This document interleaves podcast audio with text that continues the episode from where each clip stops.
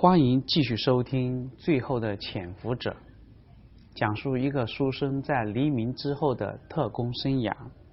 好，我们这一节来讲到是第二卷《海珠角惨案》的第六、第七节。难道又出事了？徐明阳又一次造访华润，不消说，杨林是一次比一次紧张。第一次是。暗杀龙云未遂，第二次暗杀杨杰得逞，这一次是什么样的大事？谁也不知道。办公室里，许明阳没有拿出任何东西坐下来，就说有一个女的来找我，估计是上一两次那个人派来的。然后许明阳一五一十的把自己跟林峰见面的情况向杨林做了介绍。杨林听了有点疑惑，找他买炸药，并且还是美国货，这意味着什么呢？这是真实的情报，还是一个圈套？毕竟这个不同于情报，一方面要见面，一方面谈的还是敏感的军火。这个时候的香港。不太很好弄。港英政府对于节节逼近的解放军时刻表示警惕。可以说，这个时候在香港卖白粉都比卖军火更合法。万一上当，被捅到国际上，华人公司的名声就毁了。国民党也会利用这件事情大做文章，不可不防。这件事情，他决定马上向中央汇报。这件事情，他和钱之光没法定夺。于是杨林客气的让徐明阳先回去，随后他商量出结果以后再去找他。这许明阳着急了，急忙说道：“这个胡女士明天就要来等我回话。”杨林听了这个话以后，就更不敢马上应允，只能让许明阳先回去，今天务必给他回话。许明阳泱泱的走了，他判断这也许是一个更大的行动。如果这一次能得到第一手资料，还能报道出去，那就太好了。上一次他几乎了解到了杨杰被刺的真相，按照记者的职业操守，他当然应该全部报道出去。可主编死活不让发，只允许按照警务处的稿件发文，甚至连头版都不让发。毕竟一个普通的入室抢劫的案子，不放头版也正常，也非常正常。许明阳想不到的是，特务韩世昌一个贪贪财的意外举动，让这个案子产生了这样戏剧性的结案。许明阳走出华润公司的时候，忽然感觉到远处一个东西刺了一下眼睛，好像是什么玻璃反射出来的光。由于是中午，他也没在意，径直回了报社。杨林立刻就找了钱之光。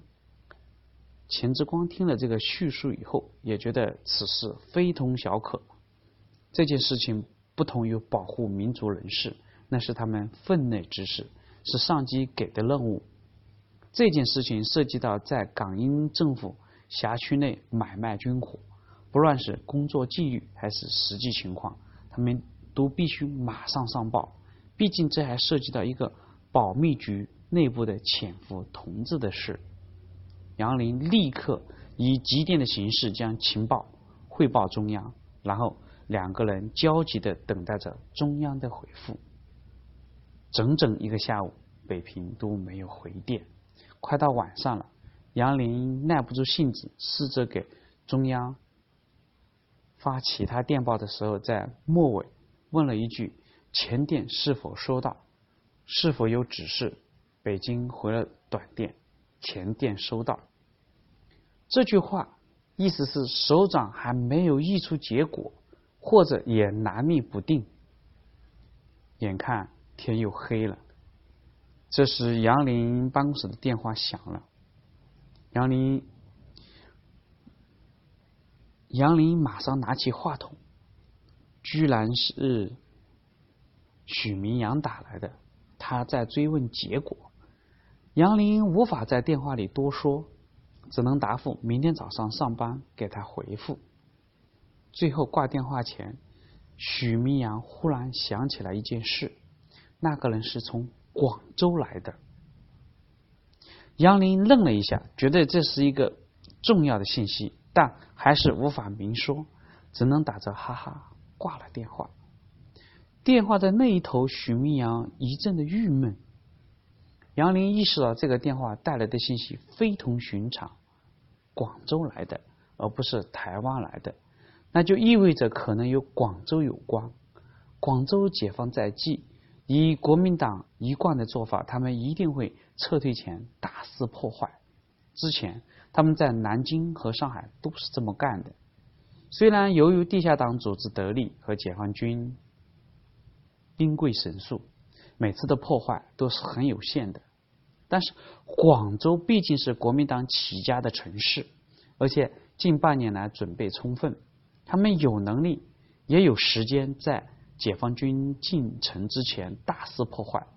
这个胡女士此次来买天梯。很可能就和国民党的大破坏有关。想到这里，他赶紧再去找钱之光，还没等出门，钱之光直接拿着电报来找他了。原来钱之光也在着急等着回电，索性自己就在电报室待着没走。于是第一时间拿到了中央的回电：来人非我同志，但可信，与之交易，可避免扬城破坏。杨林不禁佩服中央的情报判断。他把徐明阳刚才的电话告诉钱志光，看来中央可能从其他途径了解到了来人身份和目的，而且有可能来人身份特殊，所以中央方面用了一下午的时间才做出判断和决策。杨林和钱之光都松了口气，有了指示，这就好办了。钱之光指示杨林：第一。今晚就直接去许明阳家，嘱咐明天的会面。第二，安排人员准备金条、港币和美元，随时交易。第三，准备人手，以备安全。杨林马上去办。在杨林忙碌进行各项准备的时候，广州的余生正在爱群大厦的顶楼餐厅宴请消防队的两个队长和狱警班的班长李爱华。酒桌上，三个人显得心事重重。余生大概也了解了他们的心事，也不说话，场面一度有些尴尬。终于还是李爱华快人快语：“于长官，我看你是一个比较有修养的人，不像其他国民党那么跋扈。我想问你一个问题。”余生笑了笑说道：“多谢李小姐夸奖。”既然高帽戴上，那你请问？李爱华压低了声音：“你们是不是要炸水厂、电厂，还有海珠桥？”余生一愣，没有想到国防部和警备司令部的计划竟然如此儿戏。现在连一个小小的消防班长都知道了，想想也怪。国民党的保密工作什么时候好过？说起。国民党的保密工作，那真是一笔糊涂账。比如淮海战役刚刚发起的时候，徐州剿总秘密命令四十四军放弃海州和黄百韬兵团会合，这本来是军事机密，结果部队还没有传达完毕，就要当水产公司的老板找到四十四军军长王泽俊，要求和军队一起撤。王泽俊大惑不解，怎么团长还不知道的事情，一个水产公司的老板就知道了？结果可想而知，四十四军和黄百韬兵团一起被消灭在碾庄。杜聿明，杜聿明组织徐州撤退的时候，本来要求国防部一定要保密，结果军队开拔的命令还没有下达，国民党党部和政府的人，甚至。中央社徐州分社已经开始跑了，满大街都知道了要放弃徐州，杜聿明气得直跺脚，也没有办法。余生笑了笑，说道：“李小姐从哪得来的消息啊？我也不知道。”李爱华带着不满的口气说：“余长官，你们的工兵昨天就开始测量了。刚才消防队的人告诉我，工兵已经开始把炸药运到了水厂、电厂和海珠桥上了。”余生心里咯噔一响，这么早就行动了？根据目前的情报显示，桂系的白崇禧正在和林彪师爷在湖南衡阳附近展开决战。二野的兵团陈赓先头部队已经进到了广东韶关和清远地区，但是不知道为什么放慢了脚步。于汉谋手里还是有十几万部队，按理说还能阻挡一阵。半个月内，广州应该还是解放不了。这么早行动，难道胡林颖露馅了？想到这里，余生有点坐不住了。他不仅担心胡林颖坏了计划。还担心连累到林峰，余生连忙说道：“你的消息也许并不确切，广州目前比较安全，两三个月内是不会有战事。这个时候如果炸了，我们怎么办？摸黑吃饭呢？”陈杰辉接过来话茬说道：“余长官，我老家是韶关的，已经有乡亲跑到我这里来说，共军已经占领了韶关，那里离广州很近了。”余生微笑的，哦，原来你是有空军有联系。肖本龙赶紧用脚在桌子下踢了一下陈杰辉一脚，瞎说什么？你以为党国的部队是吃干饭的？共军两三个月是过不来的。吃饭，不要谈国事。饭后，余生决定赶紧回到酒店去看一看。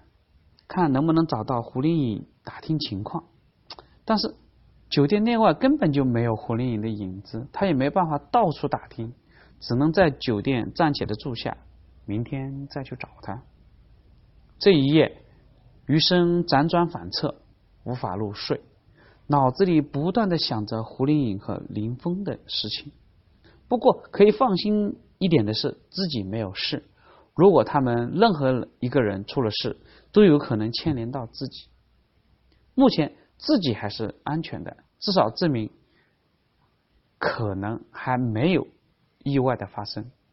好，这一节就讲到这里，后面究竟发生了什么事情，请听下一回分解。